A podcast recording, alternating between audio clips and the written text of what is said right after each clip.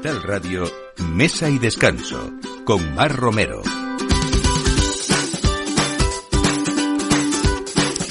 Buenos días, esta es la hora en la que, como siempre, ponemos con ustedes la mesa, empezando mejor por el aperitivo, si es posible. Y además en este 30 de julio seguro que a muchos de ustedes les pillamos pues también en ese aperitivo, pero de la playa, de su pueblo, de la montaña. Así que felices de acompañarles también en pleno verano. Y vamos a empezar con este aperitivo maravilloso que quien no conoce lo que es una gilda, quizás sea eh, una de nuestras tapas más tradicionales. Y hoy vamos a hablar de doble y gilda que ha conquistado pues el barrio madrileño de Chamberí y Fátima Martín Cubillo nos va a contar todos esos secretos de por qué están estas gildas tan ricas y de por qué hay tanto adepto a este local precioso. Bueno, nos vamos de viaje como siempre, mesa y descanso a través de, del vino y vamos a hablar de un vino o de unos vinos de la tierra de Castilla y León con María Burgoa, que es la creadora de la bodega Lar de Magia, una tradición eh, y uniendo sobre todo también familia y mucha pasión por su tierra y en este verano fresco pues lógicamente vamos a hablar de rosados, pero en este caso de un rosado muy muy especial que hoy nos trae María. Vamos a hablar también de parrilleros, parrilleros de cuna en este verano también y los Monterola llevan más de seis décadas cocinando en la brasa eh, el besugo y poniendo además el mapa eh, una elaboración que ha dado fama mundial a Orio. Así que vamos a hablar del asador José Mari, que es precisamente este producto el que está en manos de esta familia y que además, eh, representando a la tercera generación, Miquel Monterola ha sido nombrado parrillero 2023 en los premios Talento Gastro. Nos vamos una vez más también de viaje con ustedes y invitándoles que si están cerca de Galicia vayan a ver esa denominación de origen que es Valde Orras, la comarca más oriental de la provincia de Ourense y sobre todo donde reina el godello y también la garnacha tintorera está teniendo un gran potencial. Vamos a hablar con José Ramón Rodríguez Castellanos, que es el presidente del Consejo Regulador de esta denominación de origen, Valdeorras. Y terminamos con lectura, ¿por qué no? Porque acaba de salir justo ya el número de agosto al mercado de la revista Planeta Vino y su editor Andrés Proensa va a hablar con nosotros de todos estos temas que se tocan en este número del verano, pero también de ese monográfico que él hace anualmente en Planeta Vino. Es la octava publicación que este año está integrada y dedicada a las marcas, el vino español en 100 etiquetas. Así que todo esto a partir de ahora con Miki Garay en la realización y quien les habla, Mar Romero. Bienvenidos. Mesa y descanso con Mar Romero.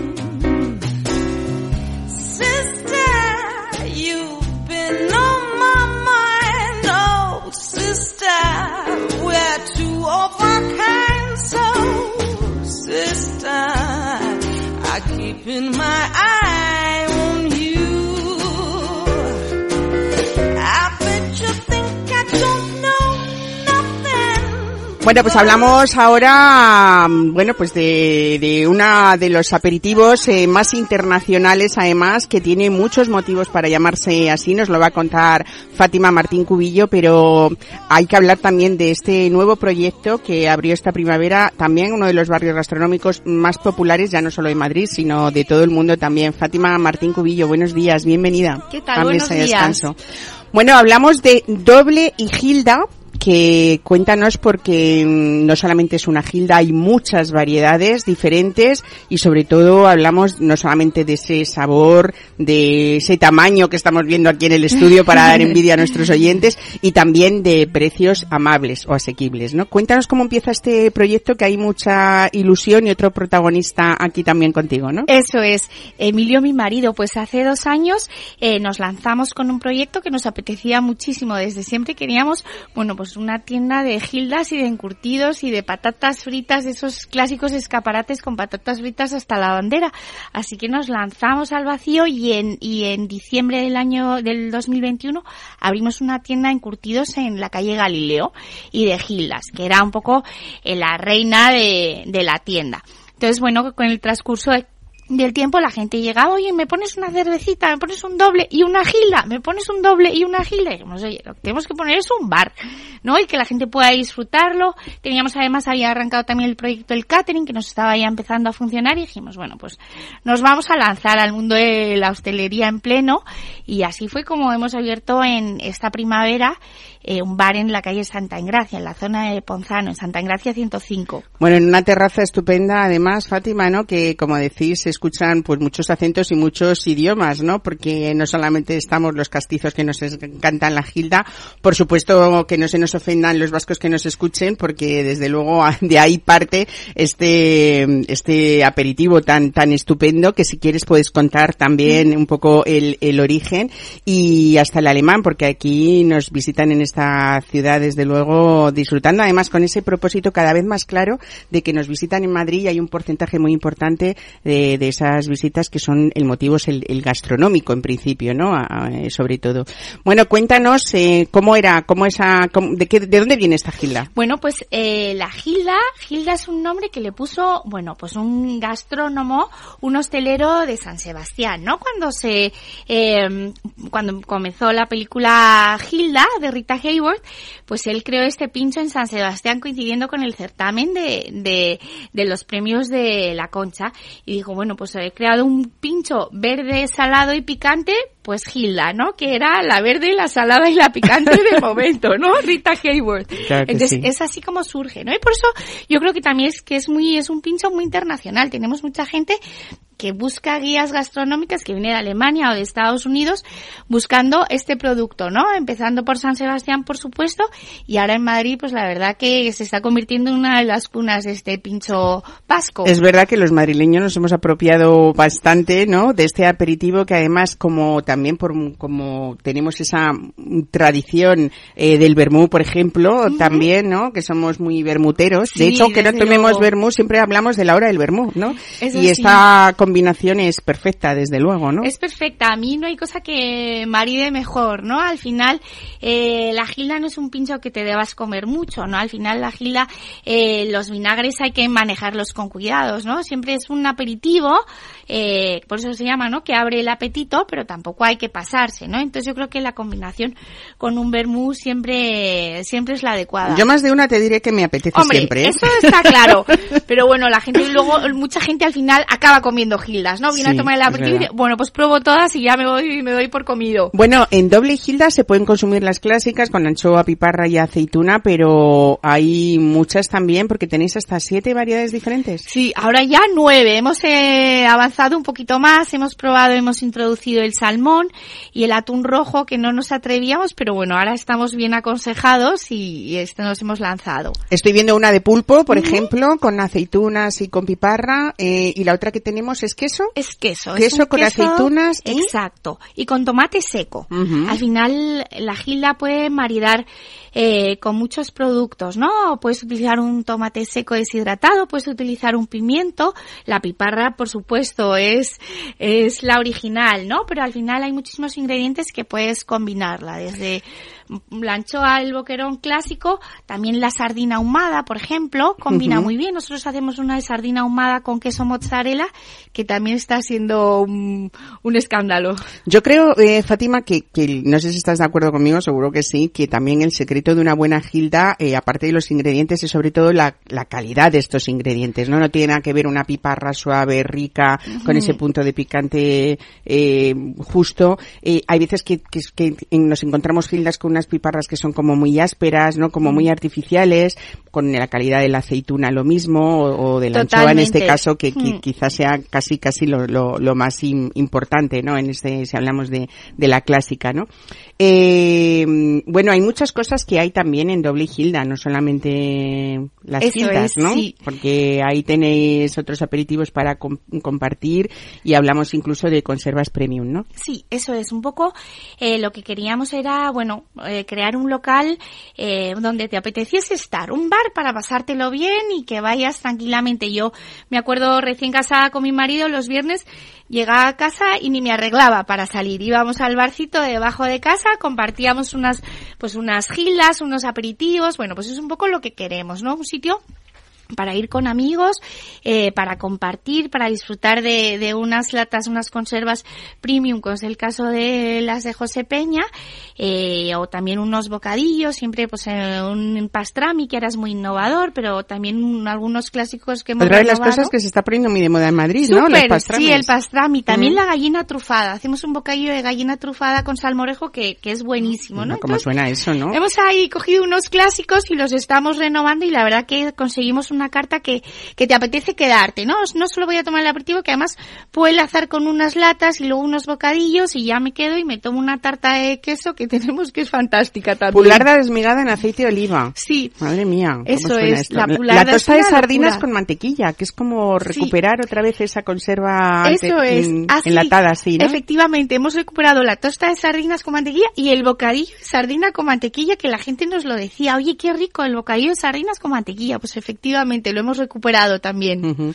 Bueno, pues eso, compañeros de viaje son esos vermús que estamos diciendo, las cervezas, pero hay un punto en esta carta que quizá también se contempla hablando de encurtidos. Una de las cosas eh, que tiramos siempre porque es como un comodín son esos vinos generosos, el fino, la manzanilla, ese palo cortado, ¿no? Que le dais también mucho protagonismo en vuestra carta. Efectivamente, eso ha sido todo un descubrimiento, la verdad. Nosotros investigamos muchísimo, primero con el producto, con la piparra, con la aceituna, con todos los ingredientes de la gilda, pero con el, el acompañamiento ha sido un viaje fantástico. La verdad que hemos eh, descubierto todo ese mundo de los olorosos que yo desconocía, que lo acompañan fenomenal. Yo ya me he enamorado del palo cortado, o sea, soy una auténtica aficionada del palo cortado. Qué bien.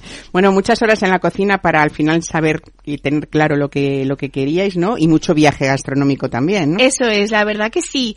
Somos somos dos comilones, la verdad, todo hay que decirlo, pero hemos invertido mucho tiempo, mucha investigación, no hemos querido dejar eh, ningún detalle al tuntún, todo la verdad que está bastante estudiado.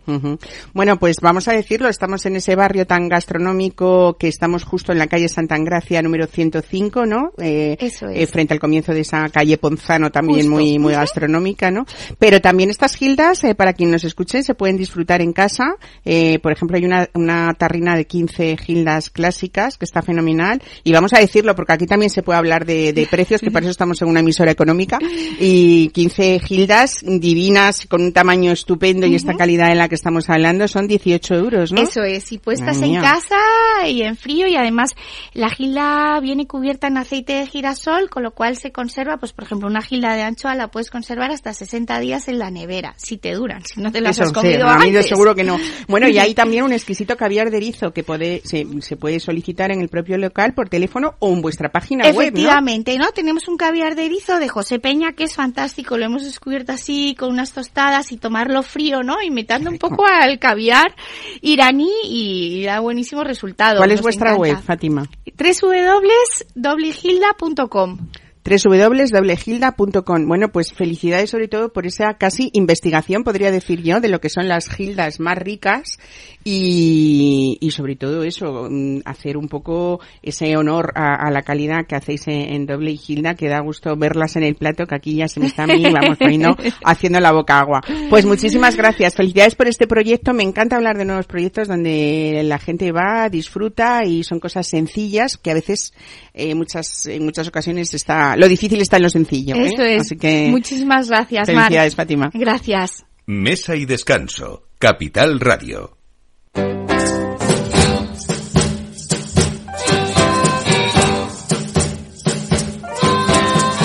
Now, when I was a little boy, at the age of five, I had something in my pocket. Keep a lot of folks alive. Now I'm a man, May 21. You know, baby, we can have a lot of fun.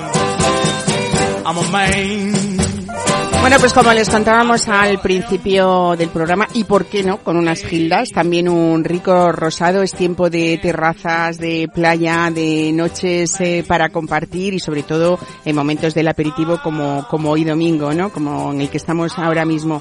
Bueno, fieles a su estilo de elaborar vinos sutiles y de corte moderno que invitaran a beber, pues eh, María Burgoa, que es la fundadora de la bodega Lar de Maya, nos cuenta o nos va a contar, María, bienvenida, buenos días, cómo surge la creación de un vino rosado y un vino rosado gastronómico, cuidado, que hay vinos que merecen la pena detenerse en ellos, eh, nos olvidamos un poco de ese vino rosado que era, pues eso, eh, para disfrutar los, primeros meses, los claretes, y tenemos delante este, este mar de Laia, eh, luego nos vas a contar por qué los números en tu bodega, pero haznos una presentación de este rosado gastronómico. Bueno, nosotros en el año 15 eh, empezamos a elaborar nuestros propios vinos y, bueno, iniciamos, eh, iniciamos el proyecto con un tinto, un crianza, pero eh, rápidamente saltamos a un rosado porque nos tenía, nos tienen fascinados. Son vinos delicadísimos de hacer, pero había que hacer un vino, somos de una zona que está en Cubillas de Santa Marta, que es la zona y cuna de los rosados en España, aparte de Navarra, y entonces pues yo siempre hablo de la zona de Cigales. Nosotros no estamos amparados como Castilla y León. Estamos a mitad de camino entre Valladolid y Palencia, para ubicarnos un poco, sí, ¿no? Palencia está como a 20 minutos de donde estamos nosotros. Y entonces, bueno, pues queríamos hacer un rosado gastronómico porque habitualmente el rosado está identificado como un vino de chateo. Y no, hay que enfocarlo hacia un vino de maridar. Por ejemplo, hoy mismo, con unas gildas maravillosas como estas que hay aquí, podría maridarse maravilloso. No solo por la acidez y la frescura que tienen las gildas, sino también por esa frescura que tiene el rosado que te limpia la boca y te invita a comer. Y un poco es lo que buscamos, ¿vale?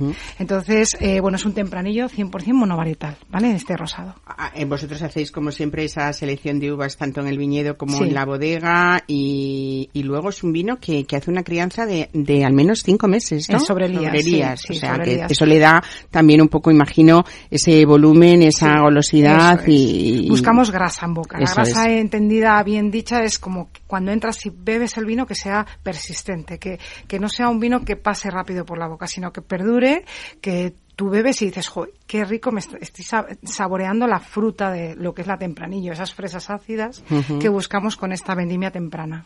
Bueno, fresas ácidas, flores también, eh, ese color fresa traslúcido, ¿no? que, a veces si lo miras podríamos pensar que es uno de esos vinos gominola, pero nada más lejos, ¿no? De, y, yo creo que es un vino también, aparte de su complejidad, de, de, ese equilibrio, es un vino muy serio, podríamos decir, ¿no? Sí, hemos querido enfocarlo hacia ser un vino gastronómico por eso, para que que, la gente lo enfoque como que no solo se puede beber durante la comida blancos y tintos, sino que los rosados son vinos con mucho empaque y que, y que te permite jugar mucho con diferentes tipos de texturas de comida de lo que estés probando. ¿Con qué maridarías o acompañarías, María, a este lar de maía, por ponernos, algún, por ponernos algún ejemplo? Yo, yo suelo ser bastante inusual en los maridajes, no soy nada clásica, entonces creo que estos maridajes, por ejemplo, con una sardina ahumada, maravilloso, con eh, pescados azules tipo un atún rojo, un bonito, bonito, un bonito de estos que ahora estamos en temporada, incluso con verduras con foie, eh, bueno, carne inclusive, de una carne roja, porque lo bueno que tiene el rosado es lo mismo. Vemos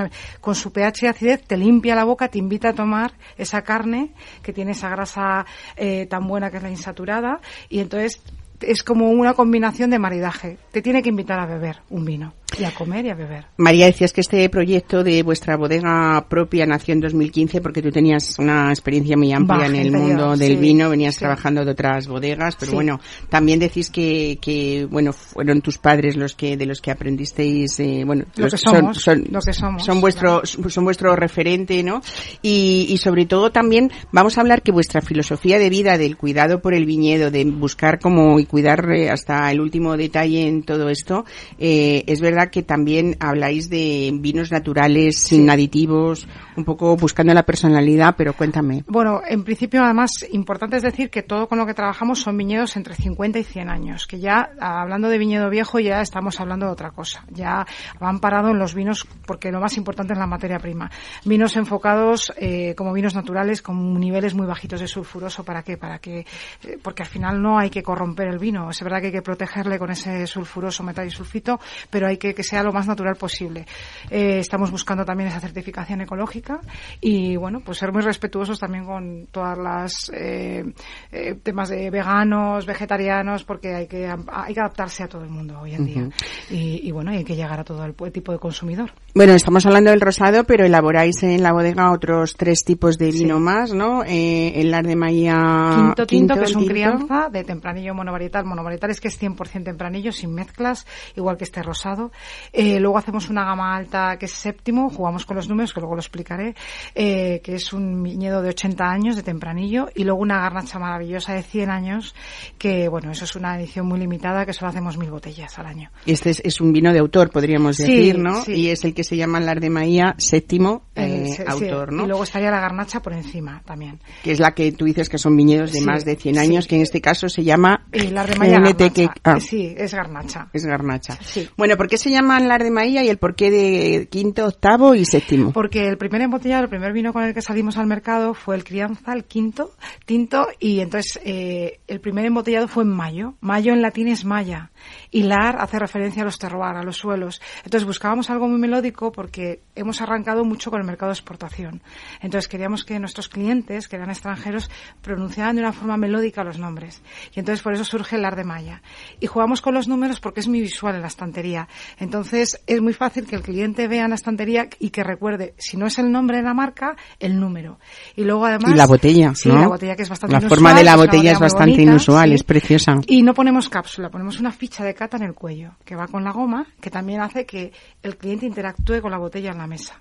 O sea, son tips de marketing para llegar a un cliente que muchas veces hay tanta oferta que al día siguiente se ha olvidado muchas veces de, recordar qué nombre del vino está bebiendo, etcétera, etcétera. Incluso podríamos decir que se lo puede guardar y coleccionarlas, ah, sí, ¿no? Sí. Bueno, es una manera de llevarse a casa el cuello y acordarse del vino que ha bebido, claro. Claro, desde luego. Sí, sí. Bueno, eh, en total, ¿cuántas botellas elaboráis en vuestra Somos una bodega boutique muy pequeñita y buscamos hacer todo con mucho mimo y, enfocados en la calidad. O sea, buscamos calidad absolutamente. María, en este rosado eh, es verdad que cada vez hablamos de lo que son vinos gastronómicos. Hay gente que está un poco en contra de esta definición o este término, ¿no? Pero es verdad que mm, lo que comunicamos con esto es que son vinos no solamente para chatear, como eran esos claretes que tú decías, sino que son vinos para considerarlos tanto para elegir dentro de una carta de un restaurante a la hora de, elegir, según los platos que, hayamos pedido, como también plantearnos que puede ser eso, que igual que decimos aquí muchas veces que los tintos son para el verano también, eh, los rosados también, porque en el fondo, aunque sea un vino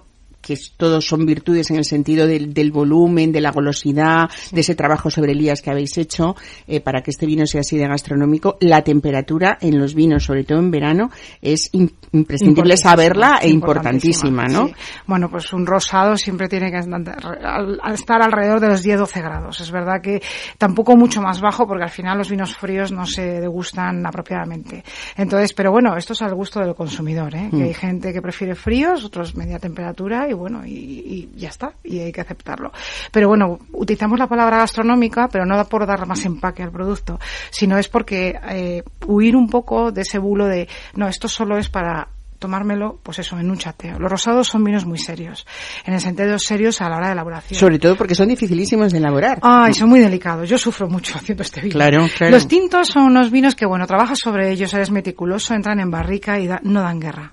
Solo tienes que hacer unos trabajos de análisis de producto porque tienes que ver cómo va evolucionando el producto mensualmente y luego pues rellenar barricas y trasiegos. Frente a un rosado que tienes que estar desde que entra la uva hasta que se acaba la última botella pendiente.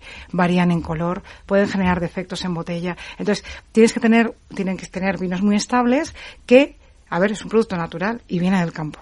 Y es verdad, entra la uva y tienes que tener control de lo que entra en tu bodega. Esto está muy bien que nos lo expliques y que nos lo expliquéis en general los enólogos que al final sois los que sabéis del vino para que al, final el consumidor eh, sepa y contemple y valore ¿no? lo que tiene encima de, una mesa y encima de la, de la, de la mesa. ¿no? Muchas veces lo decimos cuando ya se va acercando la época de vendimia, que todavía queda un poco, y, y empezáis a sufrir todos mm, porque claro, mm, el campo es lo que es ¿no? y que al final todo un trabajo de un año puede venirse abajo pues por mm. las inclemencias del tiempo y por muchísimos factores sobre todo, ¿no?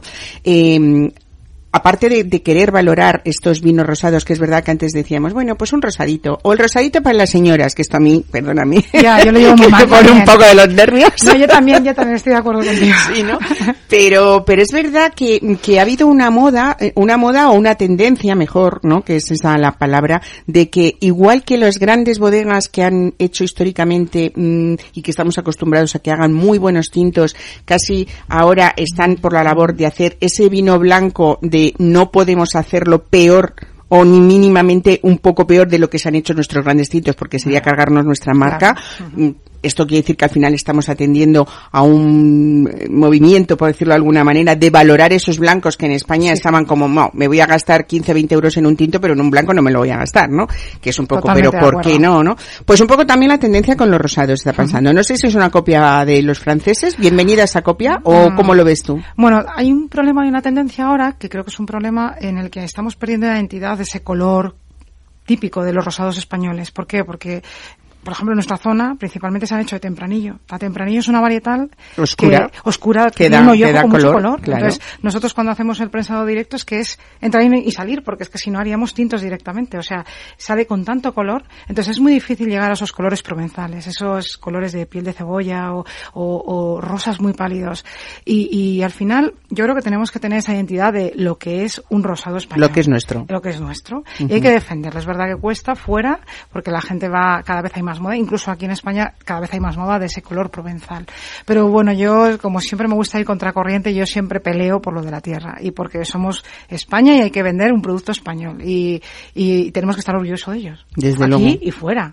Bueno, pues aquí estamos hablándoles de ese vino sedoso con mucha persistencia en boca, una vez más muy gastronómico y también una vez más vamos a hablar de precios porque hay que saber el trabajo que lleva todo uh -huh. esto detrás y cómo tenemos que valorar que sean eh, o que seamos siendo el país que tiene las posibilidades de tomar los mejores vinos del mundo -huh. a unos precios muy amables, ¿no? Muy amables. Nos damos cuenta cuando salimos fuera. Eh, ¿no? sí, es estoy de acuerdo. empezamos a apreciarlo. Sí. En este caso el mar de Maya eh, 8, que es el, el, el rosado, 8 o octavo, ¿cómo octavo, lo llamáis? Octavo por el octavo, por porque el octavo. planificamos el proyecto en agosto y ese octavo es mes el del octavo año. mes, sí, claro. De Maya, bueno, estamos hablando de unos 13.50, 13, euros 50. No, qué maravilla. Sí, botella. Uh -huh. Y la verdad es que yo creo que la ampara y animo al, al, al, público a que lo pruebe porque creo que es un producto que no va, que les va a sorprender. O sea, ¿lo tenemos fácilmente en el mercado o lo sí, podemos adquirir sí, a través de vuestra, a lo no, mejor tenemos tenéis tienda web, online? Tenemos tienda online y Uh -huh. luego, bueno, cada vez tenemos, es verdad que empezamos con mucha distribución a nivel internacional, pero desde la pandemia estamos trabajando mucho en el mercado nacional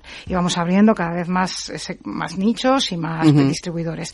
Pero en la tienda online sin ningún problema. Bueno, pues ya saben, en la tienda online y si lo ven y lo buscan en su lineal, mmm, seguro que lo, lo, lo, captan rápidamente por esa botella preciosa que más casi es de un licor, podríamos Mm. decir, ¿no? Sí, o bueno, corresponde, es una botella muy chaparrita y queríamos hacer algo diferente porque al ser una bodega joven, boutique mm. y con una marca que estamos construyendo también para que la gente nos conozca, pues teníamos que llamar la atención. Entonces uh -huh. elegimos una botella un tanto inusual que yo creo que es muy bonita y que es una luego. primera impresión porque al final al consumidor todo nos entra por los ojos. Bueno, y... me encanta lo de la, la idea de que la ficha de cata esté en el cuello sí, de la botella, sí. eh, que esté con la gomita, es que muy nos manual. lo podamos llevar Nos lo pasamos a casa. muy bien poniendo cuellos en la bodega cuando preparamos pedidos, pero bueno, bien, es la parte también bonita de la bodega, ¿eh? Es Claro la parte sí. eh, de implicación en la bodega, del trabajo y que, que pides ayuda, oye, venga, que hay que preparar un pedido grande o hay que sacar esto y, y es cuando te das cuenta que, que la gente responde, viene y uh -huh. te ayuda a ponerlo porque incluso la gente del pueblo sube y me dice, venga, que te vamos a echar un cable, que vas a la apurada. Y entonces vienen y nos ayudan. Pues nada, yo me quedo con esa frase, ¿no? Del Lar de Maya octavo, eh, un vino fresco, gastronómico y de viñedos viejos, no se olviden, sí, ¿no? Que importante. eso es muy importante, muy, desde muy luego importante. que sí. María Burgoa, muchísimas Muchas gracias, gracias por traernos esta joya de, de, esta semana. Gracias. Mesa y descanso con Mar Romero. Darling, you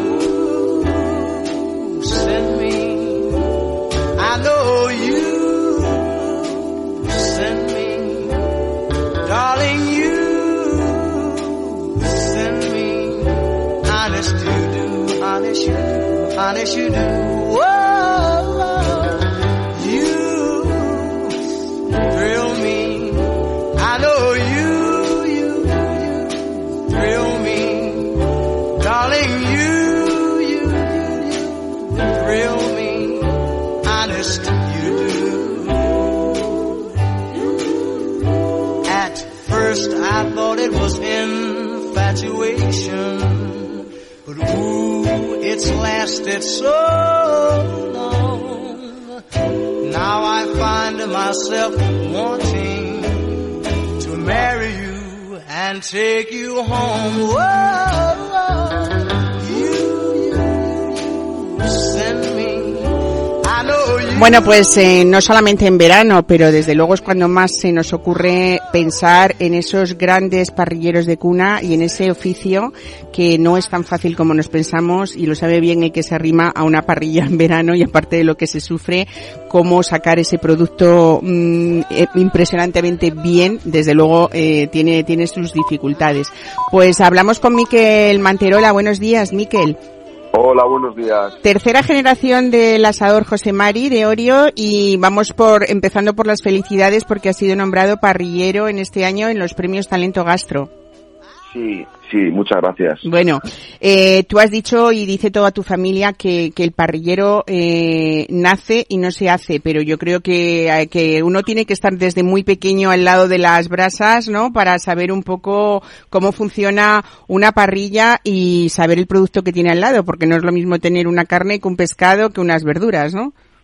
Sí, sí, sí, cambia, cambia muchísimo, sobre todo porque la parrilla eh, seca muchísimo el, producto, entonces hay que estar muy encima porque como se te vaya 30 segundos, un minuto, pues ya nos hemos cargado el producto. Entonces, pues siempre intentamos controlar bien la, brasa, las distintas fases y, y bueno, y sacarlo todo pues en su punto. Bueno, eh, decíamos que tú eres la tercera generación porque los Manterola lleváis más de seis décadas cocinando en la, a la brasa el, el besugo y desde luego poniendo en el mapa esta elaboración que ha dado fama mundial a Orio, que, que es el, el besugo de, de Orio, ¿no? ¿Era 1957 cuando colocaste o tu familia colocó eh, un poco el, el hierro candente en un pescado como este, que fue un poco la, la seña de identidad de, de esta villa marinera, ¿no? Sí, fue en el, en el 57, pues eso, la primera vez que, que mi abuelo cogió el besugo y, y, lo puso en la parrilla y se lo pude hacer en el rotito este. Eh, lo que se llama el estilo Orio hoy en día, ¿no? Porque antes el, el besugo era, era un pescado pues que, que no se apreciaba mucho, o sea, había tanto pues que no se apreciaba, igual se apreciaba más unas sardinas o incluso una merluza, ¿no? En aquellos años. Desde luego. Y, y entonces, pues bueno, pues poco a poco, poco a poco fue cogiendo fama y, y hasta hoy que, que fíjate el, el valor que se le da a un besugo hoy en día. Bueno, ¿cuál es, el, ¿cuál es el secreto? Porque muchos que nos escuchan eh, nos dirán, Miquel, bueno, pero ¿dónde está ese éxito? O por lo menos los ingredientes de este, de este besugo al estilo ver, primeramente empezamos por el producto, ¿no? La, la selección de, del besugo. Intentamos traerlo fresco, fresco, pues que tenga 12, 24 horas el besugo eh, recién pescado. Y, y luego eso, o sea, lo primero es el secreto, traer, intentar traer el mejor besugo, porque el bueno lo puedes estropear, pero el malo no lo puedes arreglar. Desde Entonces luego. partimos de ahí. Y luego, pues a nosotros lo que nos gusta es, eh, pues con una brasa así que es una brasa bien fuerte, pues eh, le hacemos el por fuera lo tostamos bien, sin llegar a quemarlo, sin que se ponga negra la piel. Eh, entonces, pues conseguimos eh, hacerle la, la costra esta por fuera y así, pues no, no, no pierde los jugos que tiene dentro y tampoco le termina de llegar tanto calor dentro y así conseguimos pues sacarlo un poquito crudo por dentro, porque si no, pues eso lo que decía al principio, ¿verdad? Como la parrilla seca mucho el producto, si, si, si las cosas las sacas hechas de la parrilla, pues salen secas. Claro. Entonces intentamos hacerlo todo, eh, tostarlo bien por fuera así, que tenga el saborcito de la parrilla y por dentro que esté siempre con un puntito crudo. Y luego ya nos gusta rematarlo a hacer con el refrito bien caliente, o sea, con lo que es el aceite bien caliente, ¿no? Con el ajo y la guindilla, Ujú. ya lo rematamos de hacer para que quede para que quede jugoso en boca y luego también pues para que como luego emulsionamos el, el refrito pues con el colágeno que que suelta el, el mismo besugo pues al sacarlo muy poco suelta mucha agua mucho colágeno y luego conseguimos pues que le dé ese sabor de pescado al, al mismo aceite Bueno, un refrito que también eh, inventasteis vosotros, ¿no? Y como has dicho, aceite de oliva virgen extra, vinagre de vino blanco, guindilla y ajo, ¿no? Y fina- Eso es. finamente picadito, son esos únicos Sí. ingredientes los que luego echáis sobre, sobre el besugo, ¿no? Eh, podríamos decir también, eh, Miquel, que, que este asador que tenéis con la parrilla vista a pie de calle, eh, José Mari, casi podríamos decir que son casi casi 66 años, eh, trabajando casi casi como el primer show cooking de, parrilla de Euskadi, ¿no? Porque a la vista no había muchos entonces, ¿no? No, no, vamos, y hoy en día al final que tanto se valora lo de lo del show cooking y que la gente le gusta ver cómo se hace y estas cocinas con cristalera y tal, pues pues sí, al final a nosotros es un, un hit, ¿no? Porque llevamos toda la vida haciéndolo, haciendo un cooking sin, sin saberlo, vamos, que, que iba a dar para tanto. Claro. Así que la verdad que no, y la gente es súper agradecida, la gente le encanta verlo, te pregunta, al final interactuamos mucho con el cliente, ¿verdad? Uh -huh. Sobre todo los que están en la terraza y tal, y, y bueno, pues, pues, estamos para, para eso, sí, nos encanta al final explicar al cliente cómo se hace, los secretos, los tal, luego nos, nos vuelven igual al, al, mes y nos dicen, oye, ya me has explicado, pues no me ha salido igual. Y bueno, es que es, es, es, muy fácil, solo hay que saber hacerlo. Exactamente. Bueno, pues nada, parada obligatoria que recomendamos para quien esté pues por, por allí, sobre todo para no solamente tomar ese, en, en Orion Guipúzcoa, ese besugo, pero también hay al, algunas cosas y yo creo que es parada fundamental para otras cosas tan tradicionales, pues como esos guisos vuestros, esa sopa de pescado pescado o esos chipirones en su tinta que desde luego para mí son inolvidables. Y una de las cosas que siempre que voy a Guipúzcoa desde luego mmm, más de una vez la tomo, ¿eh? repito, para que se me quede en el recuerdo hasta, hasta que vuelva. Así que nada, felicidades sobre todo, no por ese premio que también, pero esos premios vienen siempre avalados por una trayectoria importante, en vuestro caso una trayectoria familiar, seis décadas haciendo bien las cosas. Miguel, Miquel Manterola, muchísimas gracias por estar hoy con nosotros. Muchísimas gracias a vosotros. Un abrazo, hasta luego. Un abrazo. Mesa y descanso, Capital Radio. Dream,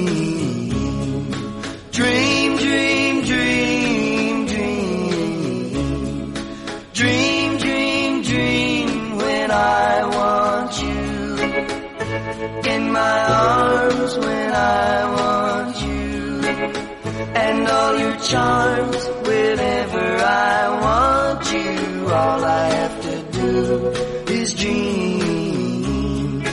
Dream, dream, dream when I feel blue in the night and I.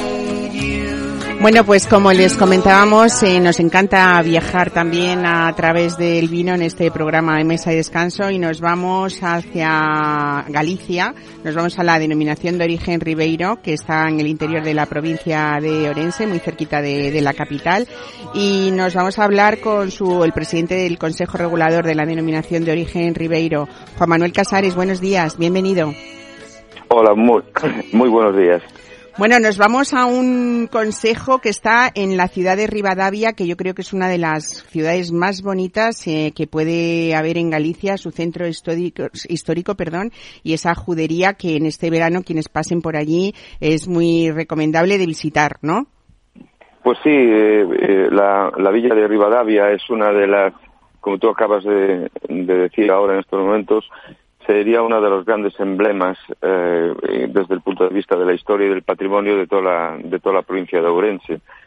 Como uh -huh. digo muchas veces, por aquí por Ribeiro pasó mucha gente y todas y todas dejaron pues su huella, ¿no? Su huella en el territorio en forma de patrimonio y uno de ellos, pues eh, efectivamente lo acabas de comentar, es eh, ese barrio judío que, bueno, pues yo creo que es uno de los principales, por no decir el principal de de los que de los que puede haber en Galicia. Juan, es verdad que habrá pasado muchísima gente porque hay muchos eh, siglos de historia en esta denominación. Por cierto, una de las 19 primeras denominaciones de España, eh, porque ya en 1932 fue considerada como, como denominación.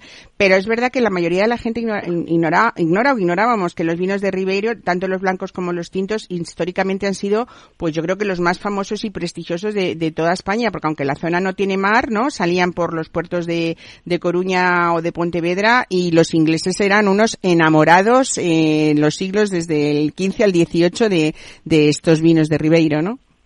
Pues sí, es cierto, veo que veo que haces muy bien tu trabajo, por lo menos en la, en la, en la parte de la documentación creo que hay que ponerte un, no un 10, un 12. Como una alumna aventajada, ¿no?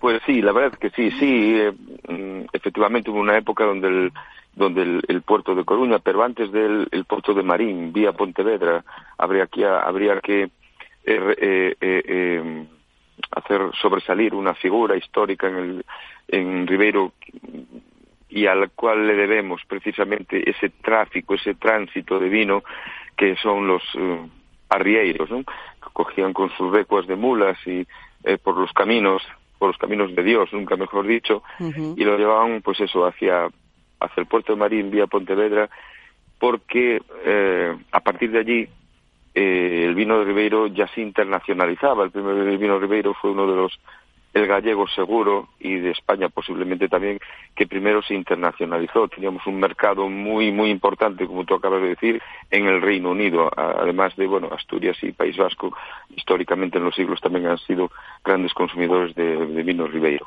Amén de que fue el primer vino, cuando menos gallego, pues que viajó con, con, con Colón, etcétera, etcétera, etcétera. Porque aguantaba esa travesía sin necesidad de añadirle alcohol, ¿no? Por esa acidez, sobre todo. Esa acidez que, que, tenía permitía que aguantase perfectamente eh, esas, esos largos viajes. Bueno, vamos a hablar, Juan, de que aquí, hablando de variedades, eh, la variedad que más domina dentro de la denominación de origen de Ribeiro es la Treisadura, que ocupa casi Ujú. el 50% de la producción.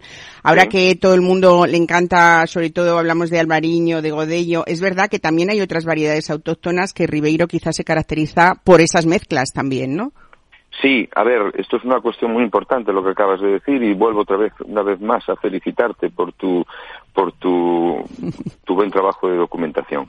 Los vinos eh, de Ribeiro, tanto los blancos como los tintos, eh, son, el patrón eh, son vinos plurivarietales, pero siempre con un, pero siempre con una variedad que es la que, que es la que domina y es nuestra reina, que es la trisadura, como tú acabas de decir, efectivamente hasta los momentos constituye algo más del 50% de la producción total de uva en, en- la denominación de origen. Pero esto es una cuestión que es importante dejarla clara.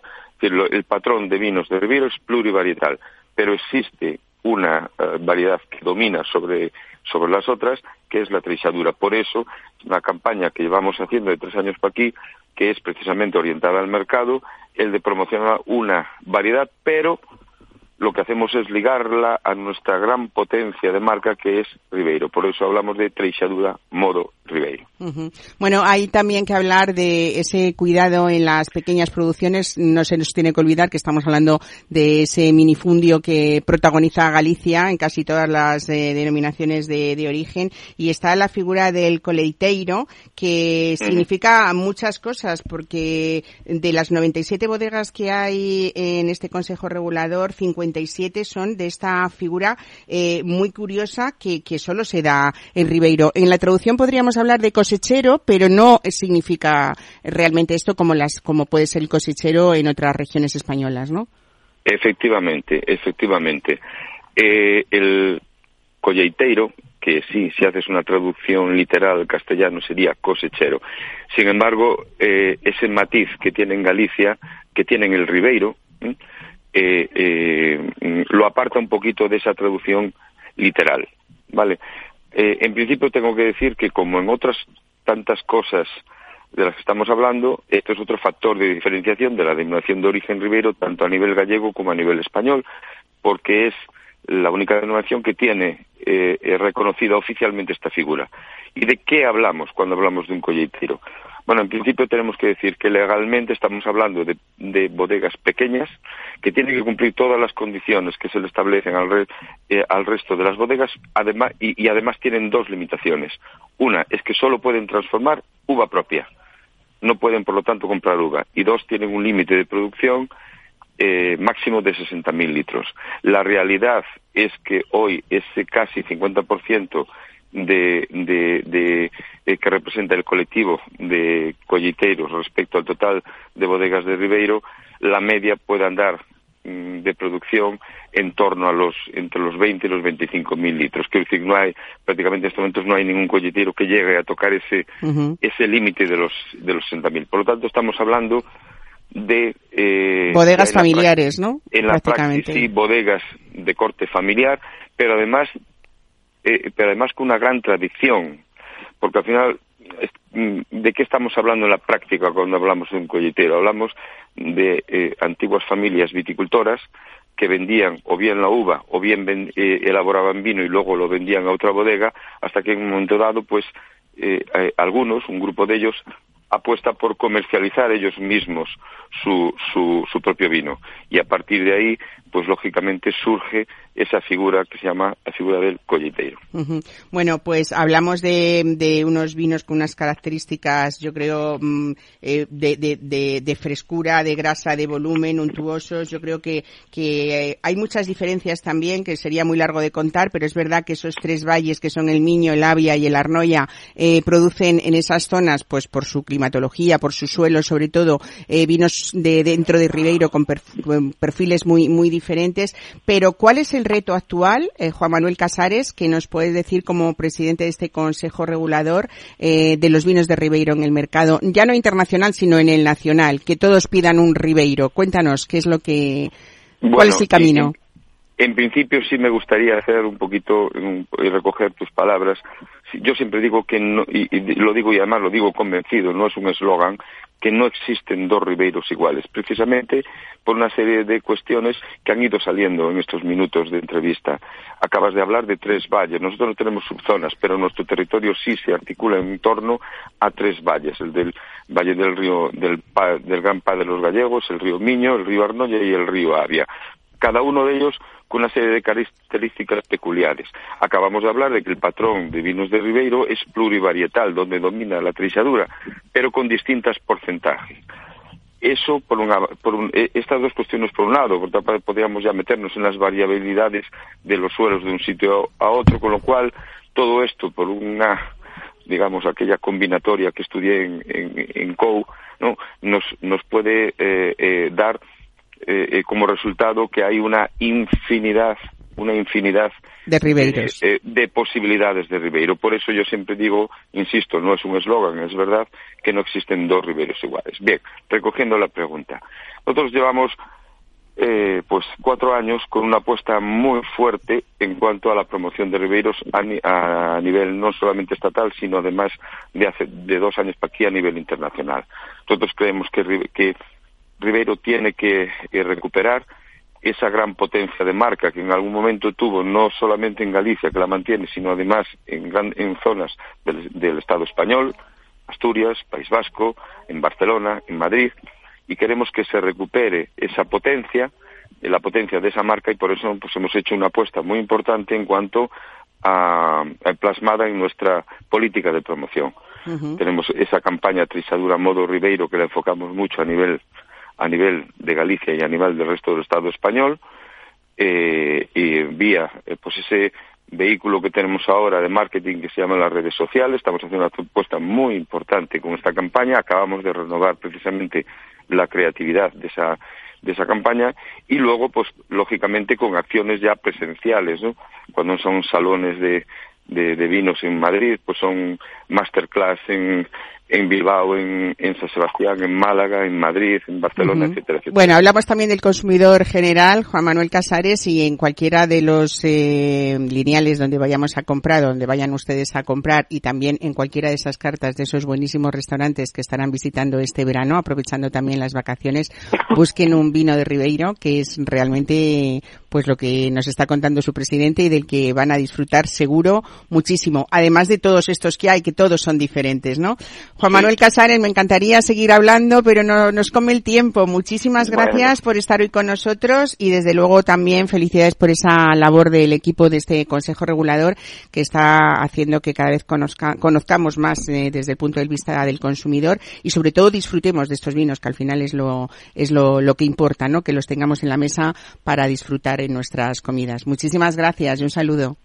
Muchísimas gracias a ti por acordar con nosotros y te reitero las felicidades por ese trabajo de documentación excepcional. Muchísimas gracias. Un saludo. Hasta luego. Un saludo. buenos días. Mesa y descanso con Mar Romero.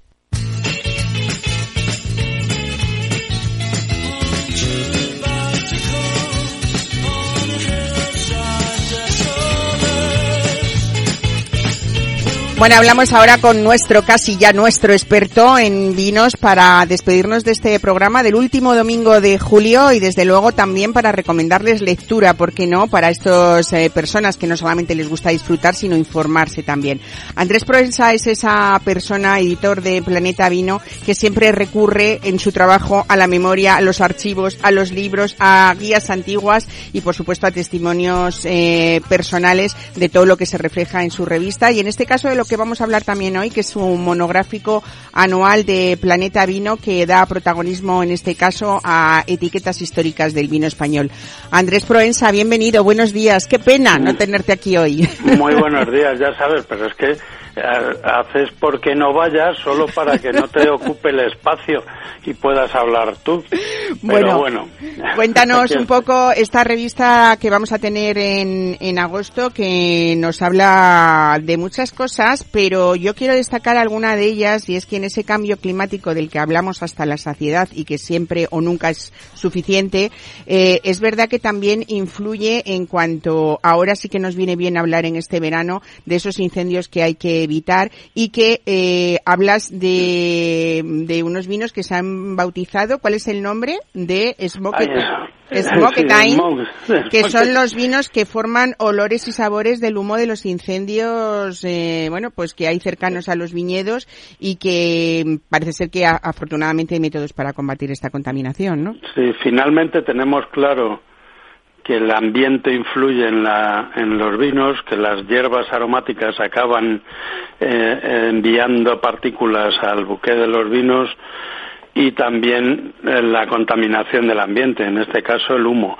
Bueno, pues en este saber más de, nuestro sabio de cabecera, que es eh, el doctor Hidalgo Togores, pues nos cuenta todos los secretos de esa, de esa contaminación y algunos sistemas eh, de nombres muy raros y de partículas muy eh, complicadas de, memorizar eh, que tienen bueno pues algunos algunos resortes que tienen los enólogos para combatir esos olores desagradables.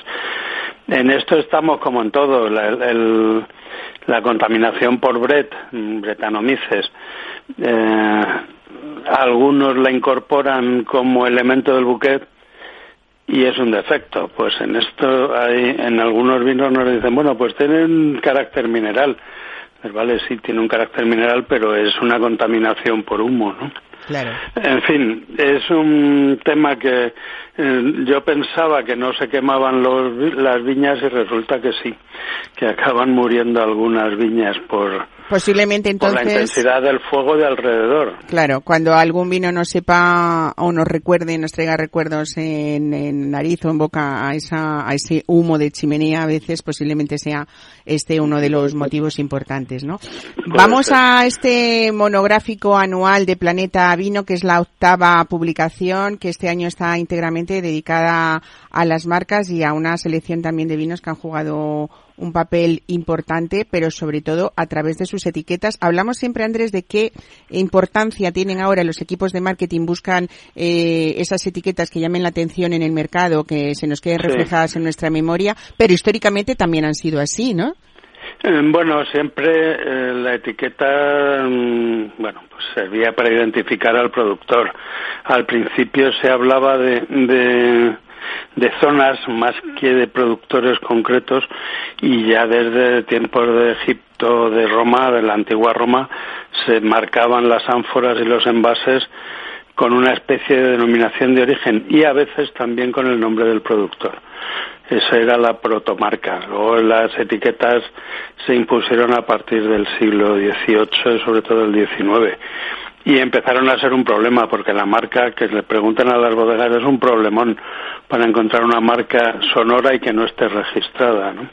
desde luego. Eh, ¿Hay alguna bodega, lo digo como curiosidad eh, histórica, que haya eh, mantenido, sabemos que ha habido cambios a veces muy sutiles también en, ciertas etiquetas que eran muy elegantes y que han querido seguir manteniéndolas, pero ¿hay alguna bodega que haya mantenido a través de, de su historia la misma etiqueta o muy parecida?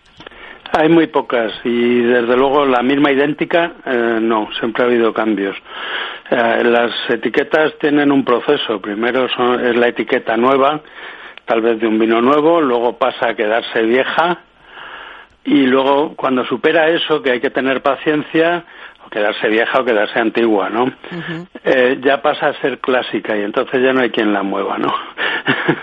y ese es el estado ideal, eh, porque ahora mismo estamos asistiendo a una a, a, una especie de fiebre por cambiar las etiquetas, por hacerse notar, y lo que hacen con esos cambios es despistar, porque cuando un consumidor tiene una etiqueta asumida ya, ya la busca. Y Si tienes una etiqueta muy historiada y, la, y te pasas a una etiqueta minimalista, muchos consumidores ya no te encuentran. Incluso pasa con el color, ¿no? De algunas etiquetas que hasta el consumidor no le gusta mucho que se la cambien a veces, ¿no? Si es muy fiel a una marca. Bueno, no le gusta, el consumidor es sufriente en este caso también. Eh, lo que pasa es que se despista. Eh, si estás buscando tu vino favorito y te le cambian de una etiqueta roja y dorada y te ponen una etiqueta minimalista, blanca, muy bonita, con el trazo muy fino, pues no lo encuentras. De repente buscas, tienes en la cabeza la imagen, buscas eh, tu imagen de tu vino y no lo encuentras porque te lo han cambiado, ¿no? Claro, lo que sí que es cierto, Andrés, es que muchas veces las etiquetas lo que han hecho a través de la historia eh, ha sido contar un poco esa historia del vino y también hacer incluso un retrato de esa evolución de la industria del vino que vosotros analizáis en este en este monográfico, ¿no?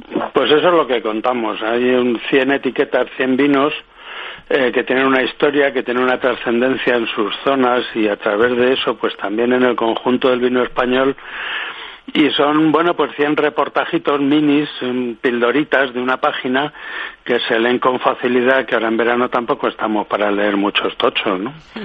Entonces, a ratitos perdidos, ese rato que hace mucho calor y que no nos apetece casi nada, que no sea una copa de espumoso o de vino blanco bien frío, pues eh, echamos mano al libro y en un ratito pues hemos tenido una lectura. Bueno pues algún dato que es curioso. Tampoco es trascendente pero es curioso. Bueno esto es lo bonito de los mano, de los monográficos de Planeta Vino que no hay que leérselo como si fuera una novela sino que uno abre por la página que le pueda parecer más interesante y siempre es una manera de mm, documentarse de una manera relajada y divertida también ¿por qué no no ese es pues el objetivo y el que quiera algo más largo pues hay un reportaje inicial que sí que entra más en profundidad en esos temas y en temas que están relacionados con el contenido del monográfico. Y por 15 euros pues tenemos un ratico. ¿A través de, de, qué, de qué web? Repítenosla o dinosla, Andrés. Proensa.com. Pues www.proensa.com. Ahí pueden ustedes pedir tanto la revista como este monográfico que cumple ya ocho publicaciones y que también en esta web se puede pedir cualquiera de estos monográficos, no solamente este octavo, sino desde el primero también, supongo. Así que... Tenemos todavía de todos. Eso es. Andrés, muchísimas gracias por estar hoy con nosotros. Despedimos contigo este mes de julio y feliz verano en esas tierras sorianas. Un beso grande. Buen verano para todos. Hasta luego. Un beso. Bueno, pues aquí les dejamos esta horita que, que, esperamos que les haya sido entretenida en esta hora ya prácticamente de la comida y contarles que también estaremos aquí todo el mes de agosto, en este caso repitiendo programas que nos parecen que han sido interesantes a lo largo de esta temporada y que esperamos también que les sigan acompañando e interesando. Feliz verano y pásenlo bien y regresen siempre con tranquilidad. Muchas gracias.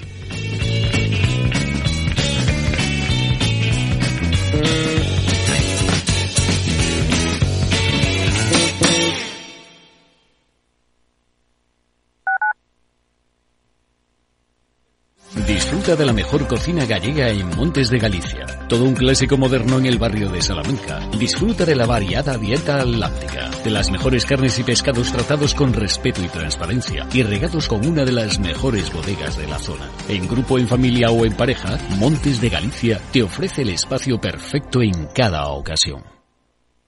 ¿Sabes cuál es el mejor dial para escuchar Capital Radio? Tu móvil. Ya tienes disponibles las versiones de iOS y Android de Capital Radio. Y si quieres escucharlas en tu coche, lo tienes muy fácil. Empareja el Bluetooth de tu coche con tu móvil o tableta, entra en la app de Capital Radio y ya lo tienes. Escucha Capital Radio en digital. Y si te preguntan qué escuchas, no lo dudes. Capital Radio.